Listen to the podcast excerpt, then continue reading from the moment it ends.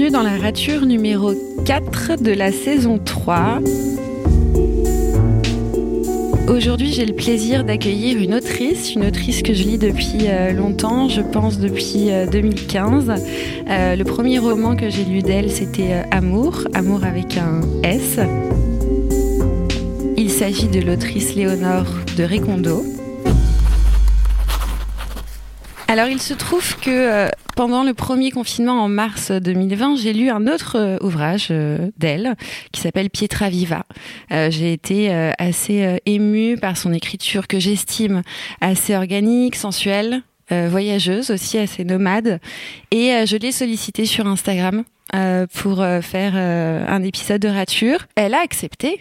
Mais le temps a passé, le temps a passé, on a oublié, euh, on s'est déconfiné, l'été, l'été est arrivé, le soleil est arrivé, et puis voilà. Et euh, j'ai retrouvé Léonore sans qu'elle le sache euh, grâce au théâtre grâce au théâtre parce que euh, l'une de ses pièces, Point Cardinal, a été euh, adaptée sur scène au théâtre de Belleville par Sébastien Desjours. C'était, je crois, en septembre dernier. Et j'étais à la première en tant que journaliste pour couvrir euh, la pièce. Et il se trouve qu'Éléonore était aussi là.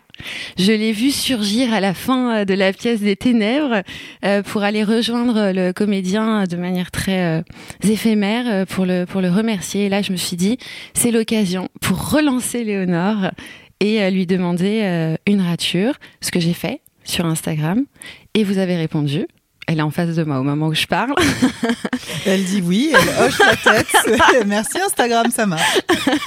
Instagram marche bien, Léonore est plutôt accessible, donc euh, merci beaucoup euh, d'avoir accepté ma rature. Ma première question va vous sembler assez banale et pourtant, pour moi, elle, est, elle est fondamentale. Comment vous vivez ce reconfinement. Quand je vous dis comment vous le vivez, c'est vraiment d'un point de vue euh, euh, émotionnel, euh, au niveau par rapport à vous-même, dans votre rapport aux autres, dans votre rapport à l'écriture, dans votre rapport à l'espace aussi. Comment vous vivez la période qu'on est en train de vivre? Alors, par rapport au premier, peut-être, puisque c'est quand même une sorte de, de, comparaison, hein, le, premier, c'était différent. Alors moi, j'ai un fils qui est ado, qui a 14 ans, donc tout d'un coup, il s'est retrouvé à la maison ce qui est quand même différent d'aujourd'hui où il est au collège. Euh, donc il y a eu une sorte de, promiscuité euh, inattendue. Tout était très très fermé. Moi, pendant le premier confinement, on sortait pas. Enfin, si j'allais courir éventuellement le matin, euh, faire trois courses et je revenais à la maison. J'étais aussi. Alors, dans ce premier confinement, un, livre était sorti en janvier. J'avais toute une promotion qui était préparée, donc j'ai assurée pendant janvier-février. Et puis en mars, j'avais encore des librairies, tout ça, qui, vers lesquelles je devais me déplacer. Euh, des émissions, enfin des choses, bref, et qui se sont donc annulées.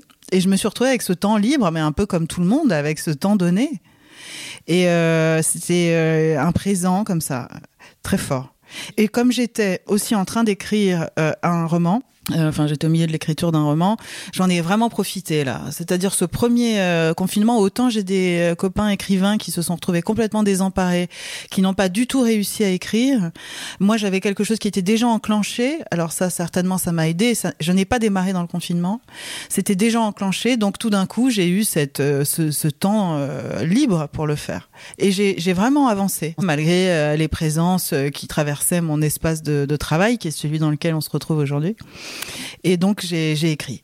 Euh, ça, c'était formidable. Avec, euh, avec, une espèce de, euh, de moteur euh, créatif, il n'y avait pas du tout de d'entrave. non, moi je suis quelqu'un d'assez discipliné. Je pense que c'est lié à ma pratique de la musique aussi. Hein. Quand je, je, je, je, me donne des heures où je vais travailler, j'arrive à me concentrer et à m'y mettre.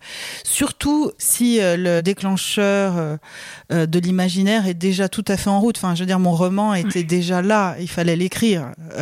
J'étais pas dans une construction, dans l'élaboration du roman. J'étais dans, dans, enfin, si, il s'élabore dans la, dans la rédaction, mais c'est différent quand même. Je, il était très présent. J'étais déjà à la moitié. Le, le, le, roman était très, enfin, très, très là. donc j'avais besoin de temps pour, pour l'écrire et ça, moi j'arrive à me, euh, j'ai quand même euh, organiser mes journées de manière assez euh, régulière, ce qui me permettait euh, euh, de dégager vraiment deux trois heures par jour très très concentré sur l'écriture. Donc ce, ce, premier confinement pour moi, il a été assez formidable Euh, bon, j'étais confinée à Paris dans, dans, dans des conditions plus difficiles, évidemment, quand je vois ceux qui étaient à la campagne et que c'est quand même autre chose. Mais finalement, il a été, j'ai pu le faire fructifier, quoi. Il y a eu, il a fait beau, il y avait de la lumière, euh, c'était bien. J'ai aimé ce confinement et aussi parce que peut-être ça venait euh, donner un coup de frein à ces années que j'ai passées. Enfin, il y a eu plusieurs années de, de, de, promotion, de beaucoup parler de mon travail, c'est ce qui c'est à la fois formidable et à la fois euh, fatigant. Enfin, ça me prend du temps sur sur mon sur, sur mon travail de création et aussi des fois j'ai l'impression que ça vient m'épuiser. Ça, ça ça me vide de d'une parole qui semble parfois vaine. Euh, là, tout d'un coup, c'était une sorte de cadeau. Tout, tout était balayé et ça s'ouvrait. Donc j'ai pu vraiment utiliser ce temps. Aujourd'hui, pour en, arriver à votre question, euh, aujourd'hui, alors de le confinement, ce deuxième reconfinement vient à peine de commencer, il est différent puisque euh, on a le droit de se déplacer. La preuve, on se voit aujourd'hui. Les, les collèges sont ouverts, donc mon fils est absent en journée. Euh, et, euh, et j'ai fini d'écrire ce roman. Euh, donc j'ai fini de le recorriger, c'est-à-dire une première version. Là, je, je viens de le recorriger. Donc j'ai d'autres petits projets qui sont quand même plutôt annexes que, que centrales, euh, comme un roman. Euh, donc finalement, c'est quelque chose d'assez ouvert. J'ai l'impression d'avoir du temps libre. Autant euh, dans le premier confinement, j'avais ce désir d'une concentration aiguë mmh. pour pouvoir avancer. Mmh. donc ravi de cette de cet enfermement qui justement empêchait à la fois moi de sortir et à la fois les autres de rentrer dans mon intimité. Mmh. Autant là, je suis un peu curieuse de voir. Et puis c'est quand même un confinement très différent. Il y a du monde dans la rue enfin bon, on essaye de, au maximum de rester libre. Enfin, mm. moi, je vois que je suis quand même mm. euh, carrément moins sérieuse, si je puis le dire comme ça, si ouvertement. Euh, je, je, sors, quoi. Je fais en sorte de, de, de pouvoir contourner dans, au maximum euh, des que, que, je peux ce, ce, ce, confinement. Pas pour faire la fête et voir plein de gens, c'est pas ça, mais pour continuer d'avoir une vie euh, sociale qui me permet d'être en mouvement, de penser, qu'on se voit aujourd'hui. Mm. Euh, il y a des éditeurs que je vais voir, il y a des, enfin, il faut, sinon j'ai l'impression que je vais crever la bouche ouverte. Quoi, mm. c'est, c'est pas possible. Tout à l'heure, je vous parlais euh, d'espace aussi, parce que je pense que le rapport à l'espace change un peu avec cette période, parce qu'on est plus confiné. Le confinement, c'est derrière ça en filigrane, il y a vraiment une notion d'espace. vous, vous étiez chez vous ici, où je suis mm-hmm. d'ailleurs à Paris, et il y a une terrasse, je me permets de le dire, avec une vue euh, tout juste. On peut en euh, dire qu'il y a une piscine. Les... Personne peut vérifier une énorme piscine à débordement sur Paris. Ouais, ouais, c'était bien. et, euh, et je, je, me demande quand même, j'ai quand même une curiosité, est-ce que vous avez écrit là sur cette terrasse? Et est-ce que quand vous écrivez, vous avez besoin de, cette, de cet horizon? Euh, mental, mais aussi euh, physique, esthétique. Est-ce que, est-ce que vous avez l'habitude d'écrire dans des espaces confinés ou plutôt dans des espaces ouverts en fait? C'est ça. Euh, alors plutôt, moi non. Alors il y a, y a, je n'ai pas écrit sur sur la sur la terrasse, donc il n'a pas de piscine, mais euh, qui, en fait, cet appartement dans lequel on est est, est, en hauteur. Il est dans une grande tour, on va dire, et il a, par chance, je suis à un étage élevé. Donc en effet, je vois tout Paris. Surtout, j'ai le ciel moi j'ai besoin d'un dégagement visuel pour pouvoir penser. C'est-à-dire euh, quand je traite d'un point de vue tout à fait pratique, quand je regarde, j'écris à la main déjà. Donc quand je suis sur mon cahier avec mon crayon à papier et que j'écris euh, et que je cherche euh, ma phrase ou que j'ai besoin de, de, de que, que l'imaginaire s'ouvre pour euh, pour chercher, je peux pas le chercher sur un mur, je peux pas le chercher euh, sur. Il faut vraiment le ciel. Euh, je pense que ça c'est euh, fondamental pour moi et pour même si c'est un petit bout de ciel, il faut que j'aille chercher loin. C'est là que ça se passe, je sais pas, je pense que ça doit avoir un rapport neurologique au cerveau qui fait qu'il y a euh, peut-être une, une forme de repos de l'œil, enfin je ne saurais pas vous dire pourquoi. Mais entre ce point fixe assez proche qui est celui du papier, qui pourrait être celui de mm. l'écran, mais qui dans le cas de, du, du, manuscrit, du premier jet, se retrouve sur le papier, dans cette focale très proche, euh, au moment mm. de l'écriture, j'ai besoin d'une focale euh, complètement mm. dispersée, très très loin, pour aller chercher ce qui me manque. Donc c'est une sorte de va-et-vient en fait. Donc ça, je dirais que c'est essentiel. Après, écrire dehors, euh, c'est pas quelque chose que je fais trop. Je sais pas pourquoi. euh, peut-être parce que il y a du vent ou, ou peut-être là, je me sens un peu. euh, Il y a quelque chose dans le confinement et dans le fait de se sentir un peu protégé et parce qu'on va chercher à l'intérieur de soi. Peut-être d'être complètement dehors, hum, je le fais pas. Instinctivement, je le fais pas. J'ai une maison de, de, de- une petite maison de campagne dans laquelle je vais, qui est dans le sud-ouest, qui a un très beau jardin. J'ai beaucoup de chance, mais et, euh, et je- mais je suis toujours dedans quand j'écris. Ouais. Euh, je Même me mets quand pas il fait beau à même quand, l'extérieur. il, ouais, même quand il fait beau. Je vais de- dehors pour lire, euh, je vais dehors pour m'aérer, je vais dehors pour. Mais par contre, euh, mon bureau est en face d'une fenêtre euh, avec le ciel. Euh, ça, c'est donc c'est une forme de, de dualité comme ça. Je, je pourrais pas vous dire, mais en effet, cette petite terrasse pendant le premier confinement et pendant ces périodes d'écriture m'a été, euh, elle était tout tout aussi utile euh, parce que euh, je pouvais sortir, boire un café, euh, Mm. boire de l'eau, euh, me dégourdir les Vous jambes, aller quoi. dehors, oxygéner mon esprit, passer, euh, parce que l'état de concentration, euh, bon, est tel dans, dans l'écriture. Enfin, c'est quelque chose d'une forme de tension aussi. Hein. On est extrêmement tendu. Moi, je, moi, je, je peux pas rester. Je me lève beaucoup. Je marche beaucoup. Il y a une forme de, de circulation qui, qui, je, qui peut-être certainement met en marche l'esprit ou vient débloquer quelque chose. Au moment de l'écriture, enfin, c'est très tendu, quoi. C'est difficile. C'est une concentration qui fait que je, il faut que je me lève de mon fauteuil. Vous venez de dire que vous écrivez euh, au crayon à papier, pas à la plume. Non, j'ai cru écrire un papier. Comment Ouais. ça se fait que Euh, c'est bah, Je euh, sais pas. Ça toujours. D'abord parce que je pense que ça me permet de ne pas raturer. Mince. voilà, ça y est, je l'ai, je l'ai dit, je l'ai dit, je l'ai dit. Euh, euh, donc, euh, ça me permet de gommer, peut-être même si en général mes premiers, euh, euh, mon, mon- mon premier manuscrit, le premier jet est plutôt euh, sans rature. Il est très euh, très fluide. Sans rature. Ah, peu, peu de rature, ouais.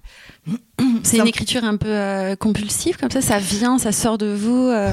Euh, oui, ça, bah, c'est-à-dire je mets du temps moi. hein, le- le- la rédaction dans, dans, dans le dans l'écriture, le, moment de la rédaction du roman, il est assez tardif dans le processus entier. C'est-à-dire il y a beaucoup de temps. Alors euh, pour Amour, il y a eu beaucoup de temps de recherche autour de euh, sociologique autour des femmes, autour de leur éducation. J'ai lu beaucoup de lettres. Enfin, bon, je, lis tout un tas de trucs. Et là, je prends des, là, je prends des notes. J'ai un petit carnet sur lequel je prends toutes sortes de notes. Donc, un, côté du carnet où je prends des notes qui sont euh, ça, de documentation, puis un autre côté avec les personnages. Et puis, euh, je, mets- en place une, quand même mon intrigue. Donc, quand je commence ma, rédaction, euh, c'est assez net dans mon esprit. Ça ça n'empêcherait pas la rature, hein, parce qu'on pourrait les, je pourrais mal l'écrire. Mais il y a quelque chose de très rapide et de très impulsif dans, et de très énergique dans cette première. Et vous vous faites pas surprendre par, euh, par là où vous Si, emmène votre plume Si, de temps en temps, euh, les personnages, il y a des choses qui m'échappent, mais même si ça m'échappe, ça me, je, ne- je, ne- je, ne, je ne le rate pas. Je, et c- c- ça, ça précède l'écriture, donc euh, je l'écris. Après, il y a une grosse période de, de, de, de, de correction qui est euh, le moment, en fait, moi j'alterne. J'écris à la main, mais je crois que c'est pour un- quelque chose d'assez euh, simple, en fait, c'est que je crois que je ne tape pas assez vite. C'est vrai. Ouais, Ce serait ça la raison, c'est Ouais, aussi ouais, je vais vous le dire. je vais vous le dire. Je casse le mythe direct. Euh, Mais donc vous écrivez vite à la main. J'écris très vite à la main. Ouais. J'écris si vite à la main que j'ai beaucoup de mal à me relire. Euh, voilà. Ce qui est aussi problématique. c'est très problématique. Il y a des, je- il y a plusieurs phrases dans mes romans que je n'ai jamais réussi à relire. Les boules. ouais, euh, donc il reste tout à fait mystérieuse. Donc euh, j'attends euh, celui ou celle qui, qui saura euh, me relire. Donc non, c'est écrit très très mal. Et donc si mal que pour qu'il m'en reste quand même quelque chose d'assez frais dans l'esprit, euh, à chaque fois que je tape, que j'écris un chapitre, je le tape dans la foulée ou le lendemain. Oui.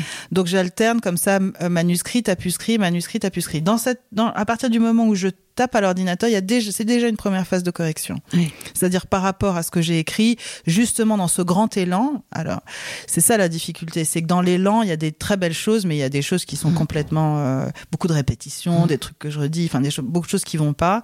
Donc la, la première euh, correction, c'est de d'essayer, en tout cas, de tenter de garder euh, à la fois l'élan et à la fois de corriger ce qui semble euh, m'avoir échappé. euh, et des fois c'est bien, des fois c'est souvent c'est pas bien. Enfin, Donc vos ratures, en fait, elles, elles se situent Voilà. là, là, dans, dans Donc, ce chemin pas, entre elles sont elles dans se ma tête. pas. Ouais. Parce que Ouais. déjà ça change beaucoup. Enfin, ça change. Oui, il y a quelque chose qui est déjà modifié. Donc je fais ces allées et venues. euh, j'écris, je tape, j'écris, je là, jusqu'au jusqu'à la fin du, du, du, du texte. Donc finalement, c'est une sorte de double euh, Euh, parce que euh, ce roman, je l'ai déjà écrit deux fois quand j'arrive à la Mhm. fin. Je l'ai écrit à la fois à la main et à la fois il est tapé. Et là, euh, je vais mettre complètement de côté le manuscrit. Ça, c'est fini. En fait, le manuscrit, quand je suis arrivée au bout et que j'ai tapé mon dernier chapitre, je le range. Je vais pas revenir dessus. Euh, là, je vais travailler sur mon fichier d'ordinateur et je vais à nouveau repartir du début. Donc là, je relis le début et à nouveau, là, il y a une très grosse euh, période de correction Ouais. où je vais passer des mois à corriger cette. euh, Des mois? Ah ouais, ça me prend des Vous mois. vous laissez des mois pour le faire? Ah oui, ah oui, je me Ouais. laisse plus. Enfin, là, par exemple, euh, donc ce, ce roman dont je vous parlais que j'ai écrit, que j'ai continué. La leçon de pendant- ténèbres. Hein? Non, Ah non, c'est- c'est- un, qui n'est pas publié encore, qui, qui certainement dans un an, qui sortira dans un an. Ce, que, ce roman que j'écris pendant le premier confinement, et qui va que je vais écrire jusque pendant l'été, je l'ai fini de l'écrire peut-être à la mi-juillet. Euh, je me suis laissé trois semaines euh, et à partir d'août, mais de, de, de mi-août à mi-octobre, euh, j'ai je l'ai repris de manière euh, vraiment fastidieuse quoi. C'est un peu douloureux ce travail, non? pas c'est pas gratifiant. Ouais. C'est pas un travail gratifiant parce que dans la création, bon, bon, au moins on est dans un élan, on, on se sent libre. Alors des fois c'est évidemment très difficile parce que on doute et qu'on se dit mais est-ce que c'est le bon chemin? Enfin, on est assailli de doutes. Euh, bon, mais au moins il y a une sorte de, de jaillissement qui fait qu'on est porté par par, par ça, par le désir en Mm. tout cas d'aller au bout. Euh, quand on co- commence de corriger ce roman qui existe, alors déjà, le, le- le- comment dire, le, le champ, le, le champ libre se resserre puisque quelque chose est écrit. Euh, et, et là, on est quand même le nez dans, dans, dans, dans sa merde, pour le dire euh, poétiquement. Euh, C'est-à-dire, c'est quand même c'est de la correction, donc euh, c'est c'est quand même, on passe son temps à se dire que c'est assez mauvais, qu'il faut faire mieux. Donc ces trois mois, moi je trouve très pénible, très Ouais. très important, très utile évidemment parce que c'est là que ça se passe. Et ce travail-là, l'éditeur peut pas le faire. C'est-à-dire, c'est vraiment l'éditeur peut dire euh, dans un, enfin bon après ça dépend du niveau d'exigence et de l'éditeur et de l'auteur, mais euh, l'éditeur peut dire après avoir lu un manuscrit. Euh, un premier jet euh, peut dire ah c'est bien ça fonctionne ou ça ne fonctionne pas mais vraiment mettre les mains dans le cambouis dans le cœur du texte Mm. et vraiment complètement euh, je sais pas enlever des bouts refaire remanier ref- Non, mais prendre des phrases il faut l'avoir écrite. oui, c'est ça. Ouais. Et parce que je pense qu'on est les seuls à s'autoriser Mm. à aller si loin euh, dans la correction. Et ça me semble très important. Donc ce travail, il est euh, contraignant, pas gratifiant, dur parce qu'on a vraiment l'impression d'être mauvais. Enfin, bon, vraiment. Et, et mais très très très important et, et utile parce que au bout de trois mois, quand même, Mm. le texte commence de ressembler à, à sa version définitive. Et vous le sentez d'ailleurs quand euh, quand la version définitive s'approche, vous sentez que c'est euh, que c'est à ce moment-là qu'il faut euh, réussir à poser le point final? Parce qu'en général voilà, il faut il faut arrêter à un Oui. moment donné le, tra- le travail. Alors moi, le travail s'arrête quand je sens que j'en peux plus, en fait. Quand je sens que je vais pas pouvoir faire mieux. Donc c'est pas c'est pas de dire que ça y est, le, texte est à son meilleur. C'est quand vraiment je, je lâche l'affaire.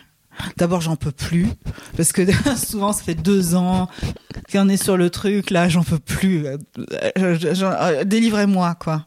Et donc ça, c'est vraiment aussi l'éditeur qui, à un certain moment, Mhm. alors parce qu'il y a toutes ces phases, hein, il y a des phases symboliques. Il y a euh, l'éditeur qui vient lire, l'éditeur qui valide, mes premières, euh, euh, ce grande, cette grande phase de correction, donc l'éditeur qui relit, qui qui dit ah bon, hein, et puis après il va y avoir les épreuves, des donc euh, qui sont envoyées par l'imprimeur. Donc là, on a une nouvelle phase de correction, mais qui en général est quand même beaucoup moins euh, profonde. Enfin bon, ça dépend. En tout cas, pour moi, ça l'est beaucoup moins euh, que que cette première phase. Donc là, il y a encore des mois. Puis il y a un moment, où on n'en peut plus de relire. Quoi, son, enfin, ce texte m'ennuie. Enfin, il faut, c'est tout. Quoi, je il peux faut que pas faire sorte, mieux. Il faut, que, ça, sorte. Ouais. Il faut que ça passe aux autres. Il faut que je le passe. Que vous que vous l'offriez, que vous Oui. le donniez et qui ouais. Donc Ah, je vois c'est pas. euh, Je sais qu'il y a des auteurs à qui on est vraiment obligé d'arracher leur texte.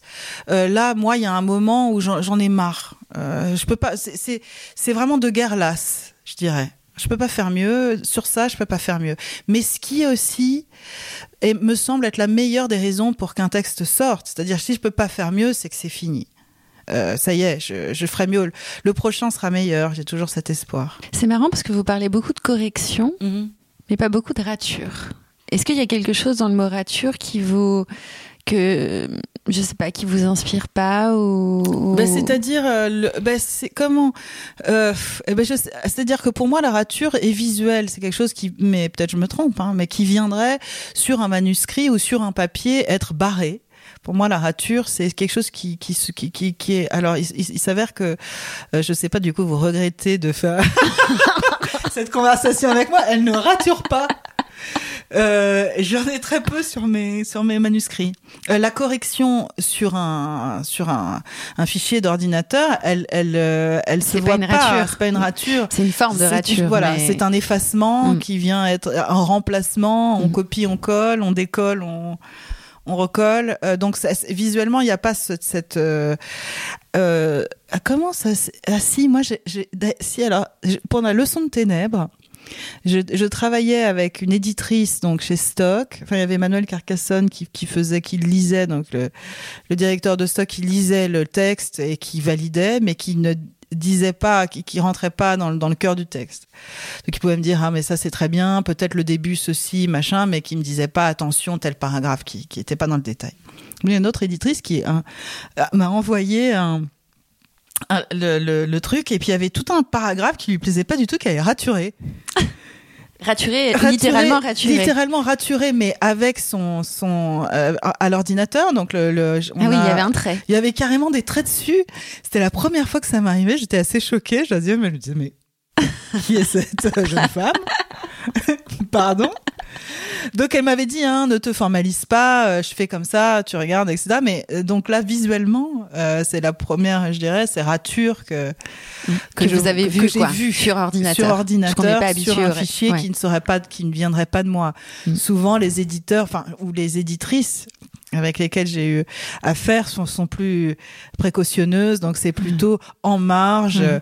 euh, des sortes de, de, de, grands traits en marge qui disent bon euh, point d'interrogation ou qui disent bof. C'est terrible bof. bon. Mais ce mot est terrible. Bof. ok. Mais il n'y a pas de grande croix, il n'y a pas de stylo qui viendrait barrer un paragraphe. Et, ça, finalement, je, je, dois dire que la rature euh, n'apparaît pas. Euh, dans mes, dans, mais, mais aussi parce que finalement euh, le manuscrit n'est pas. Alors j'écris dans des cahiers, j'écris pas sur des feuilles libres, ce qui permettrait peut-être plus la rature, euh, puisque j'écris recto verso sur mes cahiers, il n'y a pas tellement de place pour soit raturer, soit rajouter, soit tout ça est assez serré. Euh, alors que si j'écrivais peut-être sur des feuilles volantes seulement en recto, ce qui est le cas quand j'imprime, il y a une phase où j'imprime et où je corrige, euh, imprimer. Euh, ça, c'est cette seconde phase euh, quand je, quand je, enfin, cette phase de grande recorrection une fois que j'ai écrit, tapé, écrit, tapé, écrit, tapé. Là, j'imprime et là, je corrige. Et ça, en fait, je corrige sur papier. Euh, et là, je, alors, ah, si, là, là, là, il y a des ratures. Bah oui, là, il y a des ratures. Avec un, un, crayon rouge. ah ouais, stylo rouge. L'enfer. Donc vous raturez. Et donc je rature. Voilà, c'est vraiment en fait je rature. donc je, mais je rature pas ma, mon écriture manuscrite, vous voyez. Pas l'écriture première, pas l'écriture euh, primale, on va dire. Ouais. Et, là je rature et je jette. C'est-à-dire là je rature, je recorrige à la main, je j'entre mes corrections. Euh, sur mon fichier et là tout ce qui a été imprimé et raturé je le euh, fiche à la poubelle donc, ce qui est, en fait, je crois que je continue d'écrire à la main pour avoir un souvenir euh, vraiment euh, physique euh, de ce premier jet. Parce que il y a un, texte, parce que j'étais très pressée par le temps que j'ai écrit directement à l'ordinateur, c'est la leçon de ténèbres. Et en fait, bah, je n'en ai aussi parce que je n'ai pas fait de sauvegarde régulière du manuscrit à chaque étape, d'une version 1, version 2, version 3. Euh, en fait, je n'en ai que la version définitive. Et ça, je trouve ça assez Mm. triste. Ouais. Il y a un truc. euh, Mais il n'y a pas d'histoire, enfin, il n'y a pas l'histoire qui se raconte de, de, il de y a la pas pensée, la en fait. main, Et puis je trouve ça beau, euh, l'idée du, du manuscrit. Je trouve ça beau de retomber. euh, euh, Enfin, je sais pas, euh, il y a quelque chose comme ça, d'une trace. Surtout à la main. Ouais, oui, d'une trace de vie. Euh, dans, dans le crayon, enfin ou dans le stylo, en tout cas dans, dans, ce- dans ces cahiers qui font que, euh, je sais pas, mon fils, un éditeur, quelqu'un un jour euh, tombe sur ces cahiers, je, je, je suis morte, mais il reste cette trace Mm. qui me semble bien plus, euh, enfin en tout cas moi, c'est peut-être une idée absolument romantique de soi-même, hein, parce que, mais qui me semble bien plus émouvante, bien plus vivante que euh, ces fichiers euh, qui on sait pas on se les envoie on se les renvoie on, on en fait quoi? Enfin bon après reste évidemment le livre publié mais euh, édité. Mais c'est pas la même chose je sais pas. Il y a quelque chose de d'émouvant dans cette trace là Tout à l'heure, vous avez dit que un livre, à un moment donné, fallait qu'il sorte de soi. Donc, suis parfaitement comme un comme un enfant en fait. Hein. Je crois qu'il y a une expulsion de, de, de sa propre création et qui ensuite vit de manière euh, autonome. Ça a été le cas avec Point Cardinal, d'autant plus qu'il a donc été adapté sur euh, scène au théâtre de Belleville. Et euh, ce qui m'a intriguée, je crois que c'est votre premier roman qui est adapté euh, sur scène oui au théâtre oui donc euh, du spectacle vivant, instantané. Euh, comment vous avez, euh, quand vous étiez dans la salle, comment vous avez reçu cette proposition-là, euh, vos mots qui sont devenus les mots de Sébastien Desjours, qu'est-ce que ça vous fait Qu'est-ce que ça vous a fait émotionnellement Qu'est- Qu'est-ce qui vous a traversé? Alors moi, j'ai trouvé ça vraiment formidable. Je trouve que Sébastien a fait un travail extraordinaire. Mais euh, cette première euh, à laquelle vous avez assisté, moi, je, je, j'avais, on a le processus, on l'a fait un peu ensemble. C'est-à-dire, il est venu me voir, il avait lu Point Cardinal dès sa sortie, donc en septembre euh, 2017. Euh, oui, en septembre 2017. Donc aujourd'hui, euh, quand il, euh, donc on est en octobre, octobre 2020 quand quand il le fait sur scène. Donc c'est trois ans de, travail. Donc il vient me voir, il me dit voilà, ce texte m'intéresse parce que il, il veut travailler sur le genre, et, je- lui dis bah, oui oui très bien, pourquoi pas. Donc il me dit dès le départ que il veut en faire un découpage. Il veut pas il veut l'adapter dans un découpage. Donc en fait, c'est, il garde mon texte, contrairement à une adaptation de film ou je sais pas. Enfin, et puis même, et puis il me dit qu'il veut le faire seul en scène. Enfin bon, bref. Et donc je, je valide parce que euh, en fait, le processus là, par exemple, il y a une proposition théâtrale qu'on m'a faite que je n'ai pas acceptée. Euh, Ah. Ça, on, on nous demande, heureusement, on me demande Oui. le droit hein, d'a- d'adapter mon travail. N'est-ce pas obligatoire quand Ah vous non. êtes euh, non ah, ah non, non, non, j'ai le droit de refuser. Ah non non bien Oui. sûr. Oui, c'est obligatoire, C'est obligatoire de vous demander. Donc, oui, heureusement que vous avez le droit de refuser. Oui, c'est ça, heureusement. Non, non, donc ça veut dire que j'ai toujours euh, euh, vent de ce qui Ouais. se passe. Bien sûr. Et, et j'ai un droit de veto, et donc je suis quand même, même si je ne fais pas l'adaptation moi-même, je suis quand même impliquée, je suis de près. Euh, donc je ne suis pas dans un dans une surprise euh, totale. hein. J'ai déjà vu, j'avais déjà vu un découpage, plusieurs découpages que Sébastien avait fait au cours de ces années. J'étais euh, très très heureuse qu'il puisse arriver au bout de ça parce que c'est quand même trouver l'équipe. Enfin, j'ai vu l'énergie qu'il a déployée lui-même déjà apprendre ce texte une heure et demie, une heure une heure et demie sur scène par cœur. Enfin déjà je trouvais ça cinglé. Ensuite vraiment je l'ai vu trouver les gens avec qui travailler. Enfin construire ce, ce, ce spectacle. Et ensuite, évidemment, euh, là, moi, c'est à la fois, je suis. euh, c'est des émotions très partagées. J'ai très peur. J'ai peur pour lui. J'ai peur qu'il ait un trou de mémoire. Et puis je me dis, est-ce que le, est-ce que le texte va tenir le choc? Parce que je ne l'ai pas écrit pour la scène. C'est-à-dire, il y a un moment où, où si j'avais dû, certainement, si j'avais su que ce texte allait être mis en Vous scène, écrit autrement. je l'aurais écrit autrement. Donc, Donc, ne serait-ce qu'avec des dialogues. Là, il y a beaucoup de dialogues intérieurs, oui. mais il n'y a pas vraiment d'interaction. Ben, euh, beaucoup moins. Il y a beaucoup de choses qui sont de, de, de, de la pensée de Lorraine quand elle, quand elle fait sa transition, de tout ça. Donc, euh, il y a beaucoup de choses qui sont pas vraiment visuelles, qui sont d'un cheminement intérieur, puisqu'il s'agit de cette transition. Donc, c'est un, voyage intérieur. Et, et donc, je, je, quand, quand, quand je le vois, et je trouve qu'il le réussit à merveille, je, enfin, je, je salue ce, ce travail qui est d'avoir adapté, parce que l'adaptation c'est lui euh, qui l'a faite. Moi, j'ai validé son découpage, on a parlé de deux trois trucs, on a changé deux trois choses pour que ça fonctionne mieux pour la scène, mais en effet, c'était pas écrit. Euh. Et mais ce que je trouve ce qui, m'émeut particulièrement, c'est euh, quand les gens s'emparent de mon travail.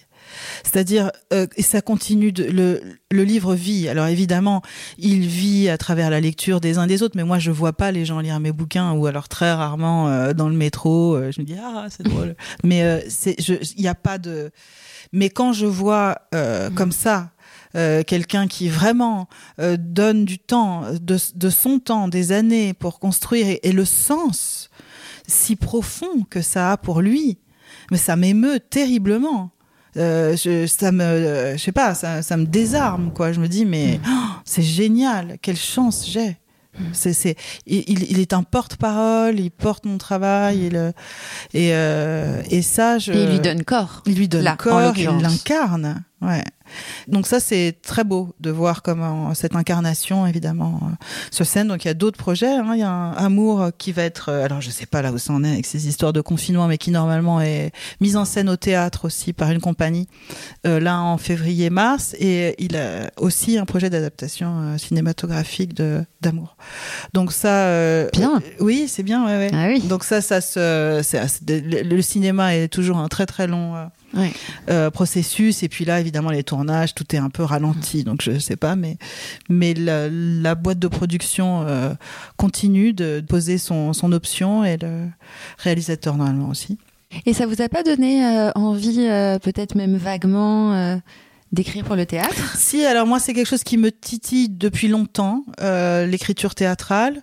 Euh, aussi parce que j'ai fait beaucoup de d'opéra avec, euh, donc en tant que violoniste, j'ai participé à beaucoup de productions d'opéra. Donc euh, il y a quelque chose de la scène qui qui me qui m'intéresse beaucoup. Certainement, ça viendra soit justement d'écrire un livret d'opéra, soit euh, d'écrire une, une pièce.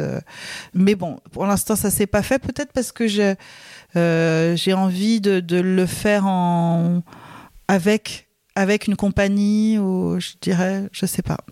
C'est pas mais mais si la, scène c'est euh, le théâtre, enfin c'est génial. Le, le, cinéma c'est encore autre chose que c'est encore une autre écriture le scénario. Je sais pas faire. J'ai jamais écrit de scénario. Il faudrait que je me forme à l'écriture euh, cinématographique. C'est pas tout à fait ce qui m'intéresse. En plus moi le travail qui m'intéresse dans la littérature c'est vraiment un travail sur la langue, mmh. euh, sur euh, les silences, sur l'émotion, sur les sortes la de musique, doubles, la, musique, les doubles, enfin l'épaisseur des mots, tout ça. Donc ça c'est là que ça se passe pour moi. Plus, euh, je dirais que sur une intrigue, l'histoire et, la création des personnages cinématographiques, c'est aussi exceptionnel. Mais, mais je sais pas, c'est pas trop là que ma curiosité se pose, où j'ai pas vraiment d'idée. Euh, euh, moi, c'est le travail de, oui, de la, fluidité, de l'harmonie de la langue qui me qui m'intéresse vraiment. Vous avez dit que vous étiez violoniste, donc effectivement, Léonore de Recondo est à la fois autrice et violoniste, mais je crois violoniste avant d'être autrice. Oui. On va, on va, on va en parler un petit peu, enfin un petit peu beaucoup même, ça m'intéresse. Dans Manifesto, euh, vous dites que vous vous êtes mise au piano, je crois que c'est Félix, votre père, qui dit que... au violon. Oh, pardon. c'est un bel acte manqué, c'est moi qui joue au piano. Donc je, je ne m'auto-interviewe pas, oui. Alors, Mais on peut parler de vous si vous voulez. C'est peut-être le moment, c'est peut-être un signe. On pourrait faire un duo, en revanche. euh, donc dans, dans Manifesto, euh, Félix dit, euh, je crois, que vous êtes mise au violon à 5 ans, donc très jeune, euh, qu'au départ c'était un peu euh, maladroit et qu'à un moment donné il y a une espèce de, de révélation, d'harmonie entre vous et le violon. Il y a un passage très beau là où, vous dites ça. Euh, donc quel est ce rapport-là au, au, violon? Est-ce que est-ce que c'est euh, est-ce que c'est une vocation? Cette histoire de violon chez vous euh, Je sais pas. C'est, les choses euh, se posent pas comme ça à, posteriori. Je pourrais dire que oui. Euh, en effet, très petite, je demande. Mes parents sont donc artistes. Euh, mon père est peintre, ma mère aussi. Elle a écrit un recueil de poésie. Enfin, je suis entourée de, dans une grande famille artistique, sans musicien. Euh, mes parents étaient mélomanes, il n'y a pas de musicien avéré vers lequel j'aurais pu prendre modèle. Ou... Mais en tout cas, ou peut-être je cherchais moi-même mon propre chemin très tôt. Et, 5 ans, c'est... oui, m'extraire de toute cette peinture. Euh, et donc je leur je leur demande de jouer du violon. Donc j'ai- là je suis encore plus petite, j'ai 4 ans, quelque chose comme ça, et mes parents se disent oui, formidable, Léonore. Mais tu- d'où vous vient cette Mais idée je ne sais pas. Excusez-moi, mais Je ne sais pas. Alors j'avais un cousin, j'ai un vague cousin qui jouait du violon.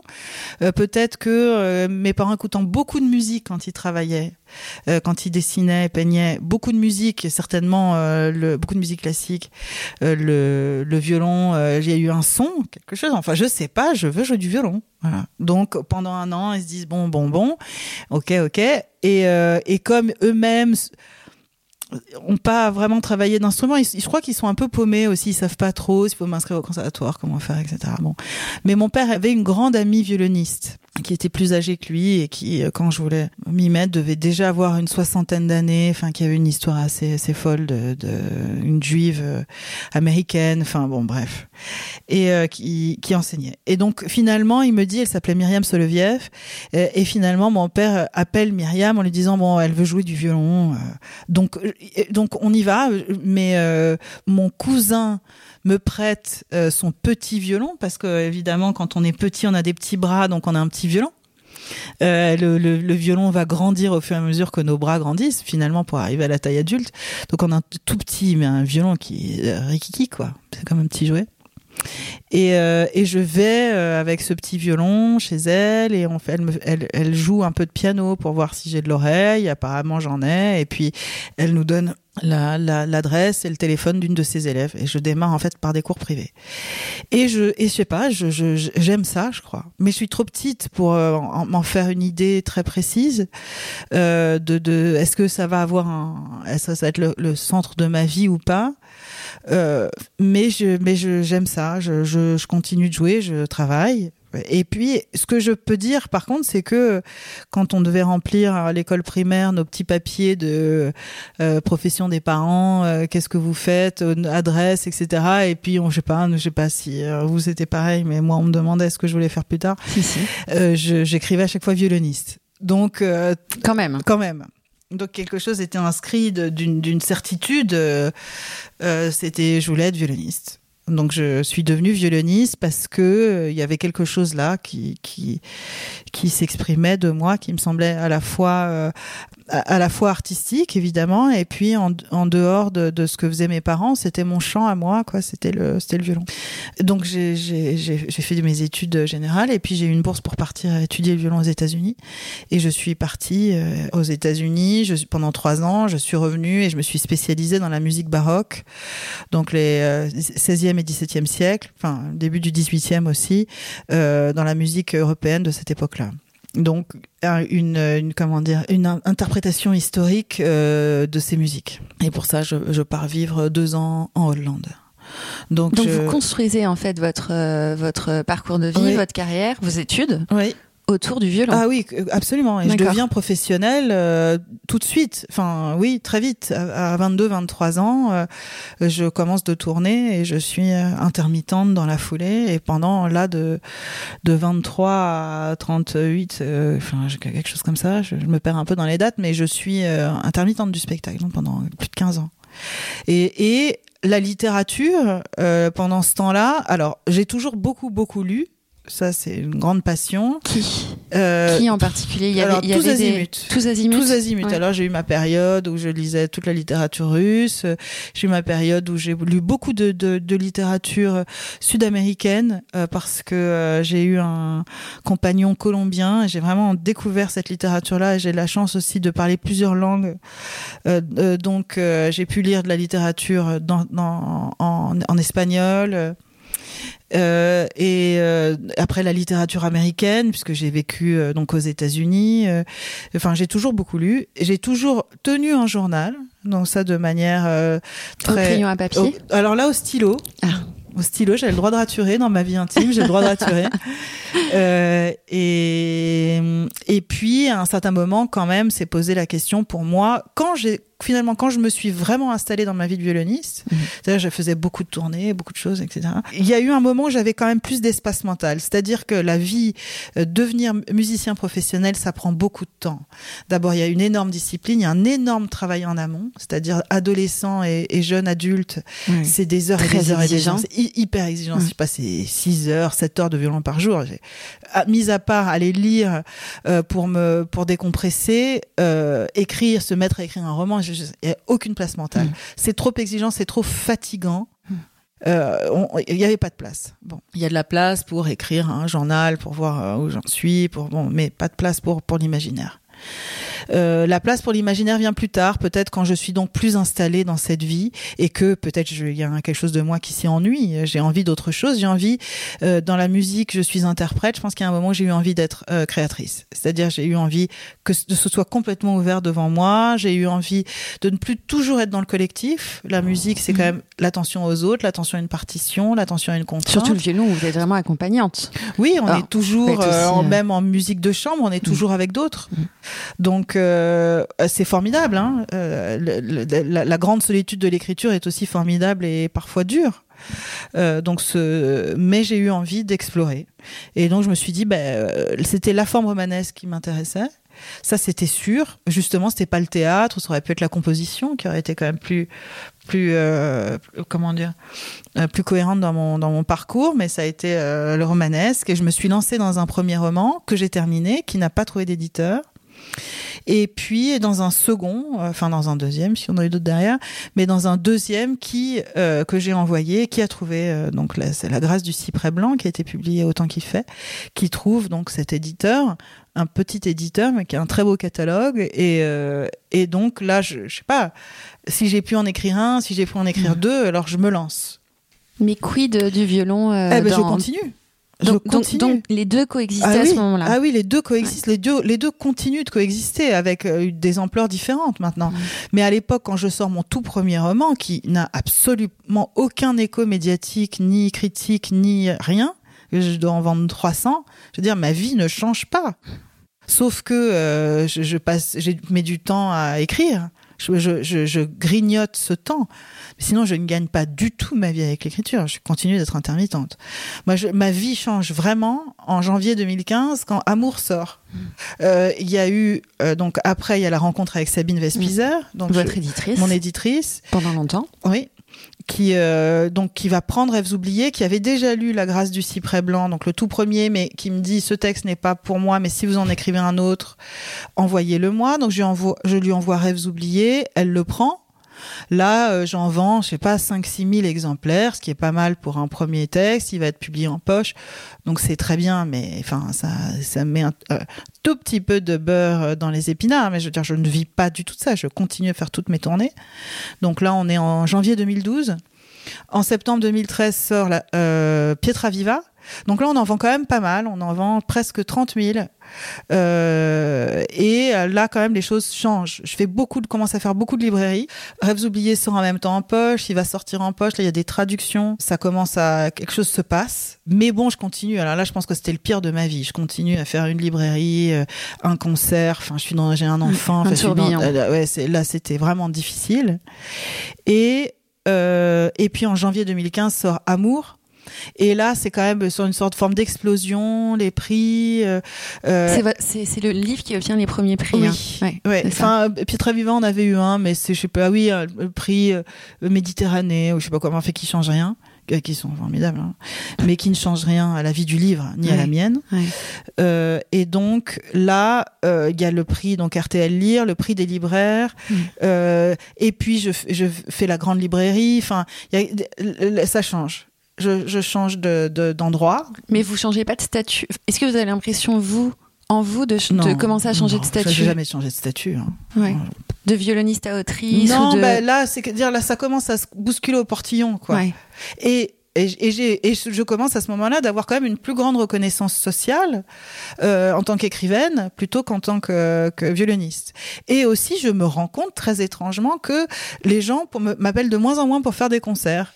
Donc c'est que moi, mon, identité à l'intérieur n'a pas changé, mais dans le regard des autres, ça change. Et évidemment, comme on sait, l'identité se construit surtout dans le regard des autres. Enfin, aussi, on est dépendant de, de, de ce qui nous est renvoyé. Donc quelque chose change et, et, pendant, en tout cas, ces mois de début de 2015, donc la sortie d'Amour, mon père, dans la foulée, se fait hospitaliser et va mourir en mars 2015.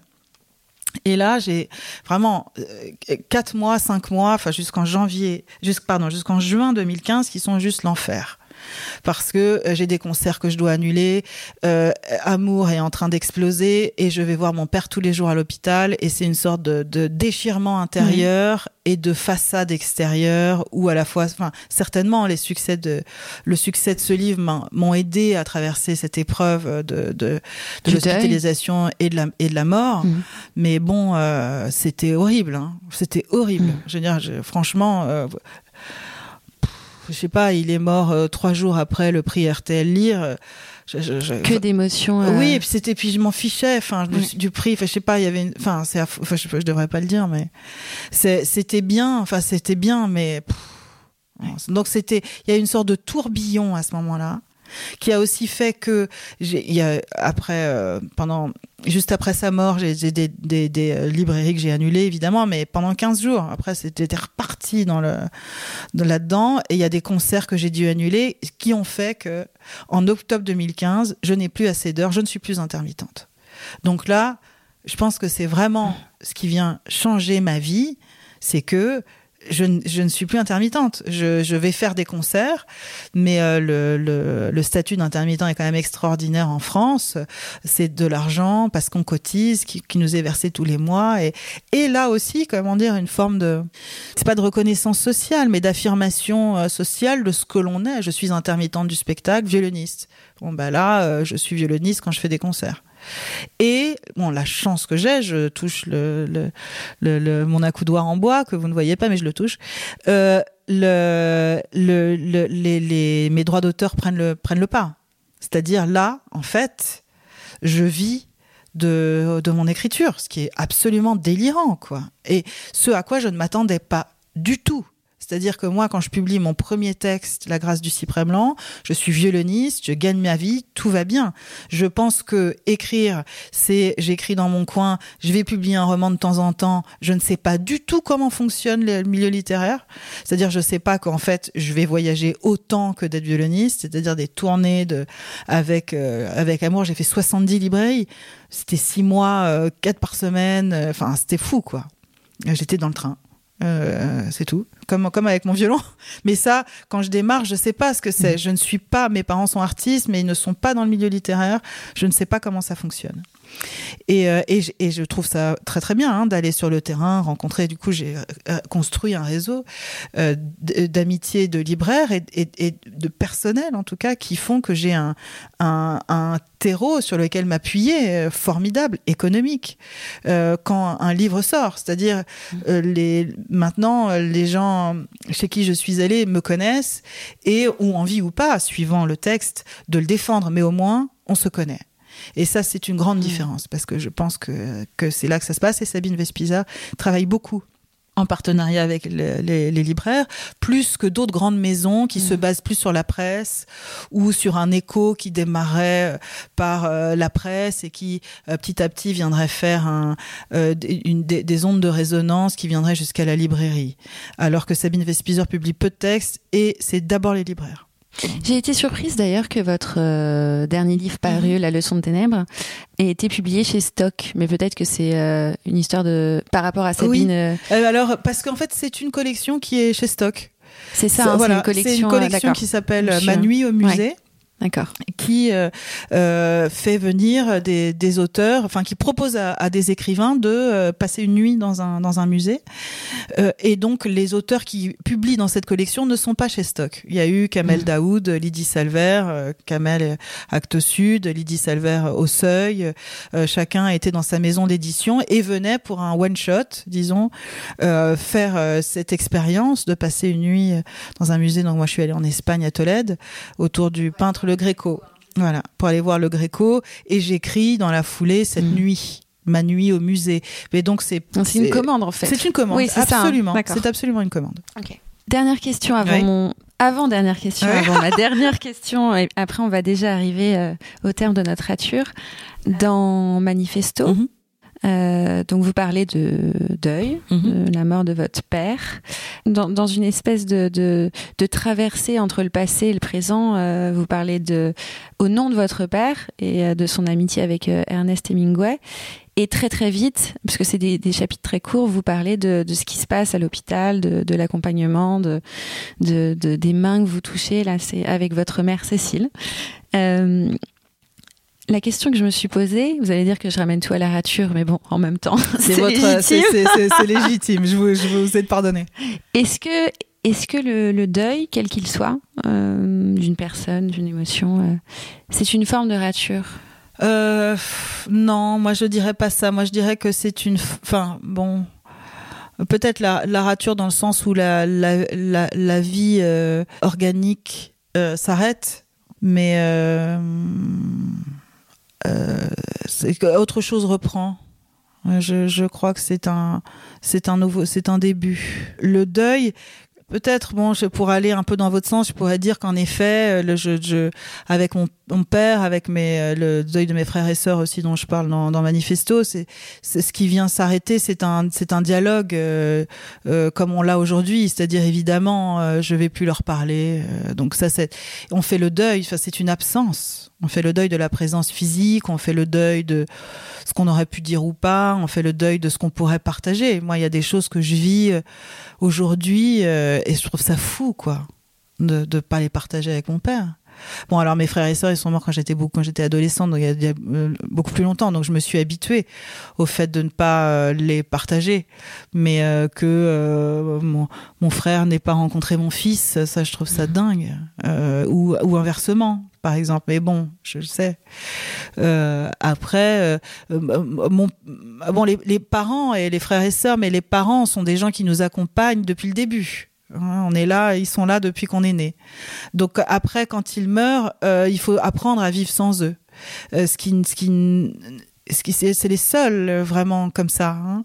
Euh, donc euh, moi j'avais un, un rapport très très très proche euh, avec mon père. Vraiment j'ai un amour très profond. Je l'adorais.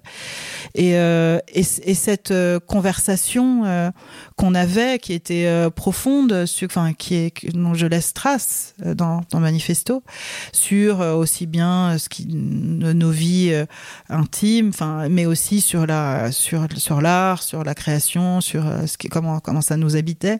Et, et la vie de famille, vous en parlez très ouvertement. Oui, oui, hein, la vie de famille avec ma mère, enfin tout ça était très, euh, enfin on était très proches, mais euh, euh, donc ça, oui, je, je fais le deuil de de d'avoir cette conversation là avec lui. Après, dire qu'il ne m'accompagne pas, c'est faux. Il est là euh, tous les jours, je pense à lui. Donc maintenant, malheureusement, c'est une forme de monologue. Euh, je lui parle euh, à travers euh, moi-même. Donc, et parfois, je suis désespérée de ne pas avoir ni son avis ni une réponse sur quelque chose où je suis sûre qu'il pourrait euh, m'éclairer. Mais de perdre ses parents, c'est ça, hein, c'est d'être seul. Maintenant, on est sur le devant de la ligne. Je suis la prochaine. Euh, sauf euh, sauf erreur que je ne souhaite pas. Mais euh, donc on, on est on est sur les on est les, les premiers de on est dans la première tranchée maintenant. Donc ça je, je le sais. Euh, j'ai eu parce que il était malade et qu'il avait Alzheimer et, et, et, euh, j'ai eu- j'ai fait une sorte de premier deuil de son esprit. C'était une sorte de lente. C'était pas ni une crise cardiaque ni une mort accidentelle où il y avait cette surprise. Non je peux quand même dire que je me suis préparée manifesto et donc là je, le- le- je raconte cette dernière nuit que nous passons à la pétrière donc avec Cécile ma mère et où nous l'accompagnons dans la mort. Donc j'ai aussi eu euh, c'est à la fois terrible mais c'est aussi une chance euh, d'avoir pu être avec lui euh, jusqu'au bout quoi et d'avoir euh, et certainement ces, ces, ces 24 heures qu'on a passées euh, m'ont m'ont permis de me préparer de le de le de le voir venir ça n'empêche pas euh, la ça n'empêche pas évidemment euh, euh, la douleur et de, de, de l'absence Vous, vous parlez euh, dans, dans votre livre, je l'ai pas sur moi, sinon je Mhm. l'aurais cité, mais euh, d'âme. Euh, qu'à un moment donné, quand il y a un deuil, il y a, y a comme un. Vous parlez de votre âme qui se. qui se charge de la mort des ouais, autres c'est Oui. ça exactement. Est-ce que c'est c'est c'est dans une dans un mouvement d'enrichissement quand vous, quand vous dites ça, dans un mouvement Mais c'est parce qu'on les porte. C'est-à-dire, moi, j'ai vu ça avec mes frères et sœurs qui sont morts. C'est-à-dire, très vite, j'ai eu l'impression que, bah, à partir du moment, c'est comme s'il y avait une, une intégration d'eux en moi. À partir du moment où ils ne sont plus là et ils ne se portent plus eux-mêmes, ils ne sont pas incarnés, alors je, je les incarne parce que euh, parce que si je ne les incarne pas, alors ils sont complètement morts. Ils n'existent plus. Ouais. ouais. Ouais. Et, et c'est par le souvenir que l'on a des autres. Et je pense qu'il y a des souvenirs très infimes, des, des souvenirs qui nous échappent de, de, de nos morts. De l'inconscient. De, de, il y a certainement, je porte euh, euh, l'esprit un peu ou l'âme un peu de d'une arrière arrière grand-mère Ouais. Qui, qui m'a été euh, transmise, transgénéalogie, voilà, ouais. par Ouais. euh, euh, ma grand-mère, par, par, par toutes sortes de gens. Et ça, c'est formidable. On est constitué de ça. Je crois qu'on est constitué de nos morts. Et ça, moi, je le sens. Mais euh, bon, alors, des fois, ils sont très encombrants. Le problème, c'est que des fois, ils sont un peu lourds, quoi. 15 tonnes. Donc, c'est euh, comment on a- on n'est pas trop plombé par ces morts. Euh, c'est ça. Enfin, moi, ça, c'est la question de ma vie, quoi. J'ai été euh, euh, plombée très tôt euh, par des morts euh, violentes, des suicides, des choses comme ça, qui font que bon, ben ça me ça me rend euh, ça me ça me leste. Euh, ça laisse mon insouciance, euh, ça plombe mon mon, mon ma naïveté, ça ça me ça me rend assez sérieuse quoi. Ça me rend sage, ça me rend alors avec ce qu'il y a de de de, de beau hein, euh, de de mais bon. Et ça me donne et à la fois ça me donne une grande force parce que donc je les intègre en moi, ils sont avec moi et ils vont me donner cette énergie de puisqu'ils ne sont plus là, alors je vais vivre un peu pour eux. Mais je sais que c'est extrêmement dangereux de vivre pour les morts parce que il y a quelque chose de soi que l'on doit exprimer, que l'on doit vivre pour soi intrinsèque, qui n'est pas que dans le regard ou que dans la projection que l'on a de la projection qu'ils auraient eue. Alors Là, c'est l'enfer. hein. C'est des années de psy. Ouais. Mais, mais c'est un, la vie, je crois, est un, un savant équilibre. Ouais. Et euh, entre tout ça et l'écriture me permet justement De faire revivre. de faire euh, revivre et au-delà de ça de de- d'en faire quelque chose c'est-à-dire je prends la main c'est moi qui malaxe c'est moi qui façonne je fais quelque chose de ces morts. Et ce- cette prise du je qui je prends le pouvoir et je ne suis pas écrasée par euh, leur présence. Vous voyez ce que je veux dire? Ce n'est pas eux qui m'imprègnent c'est moi qui, qui grâce la- au geste artistique, qu'il soit musical ou, euh, ou littéraire, c'est moi qui viens en faire quelque chose de ce matériau, de cette, euh, de, de ces, de, de, ce, de ces deuils.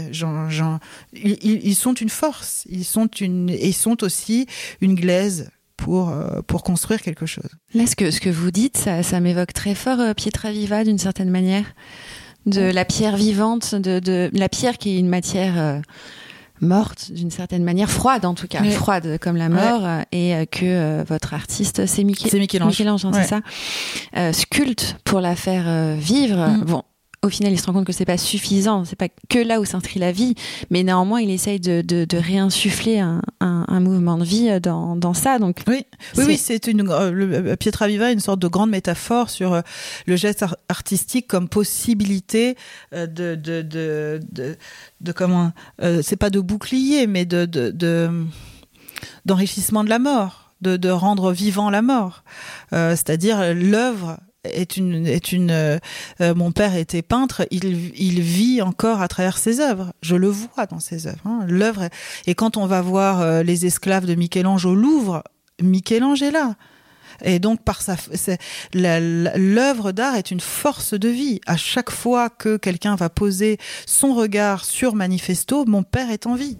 À chaque fois que et c'est pour ça que j'ai fait la, à la première personne il dit je donner redonner voix c'est omnipotent hein c'est-à-dire c'est un acte d'immortalité presque. Oui, c'est ça, d'éternité en tout cas.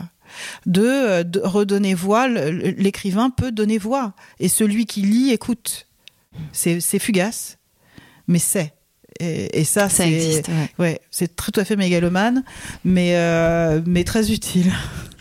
Léonore, on arrive à la fin de la rature. Euh, J'ai pour habitude de poser euh, toujours la même question à la fin. Je clôture les, les ratures comme ça. Est-ce que vous avez une citation, ça peut être une citation de vous, euh, ou de votre père, de votre mère, euh, d'un écrivain, d'une écrivaine, qui vous porte, qui vous parle, qui vous, qui vous, qui vous incarne aussi, euh, que vous aimeriez partager avec nous?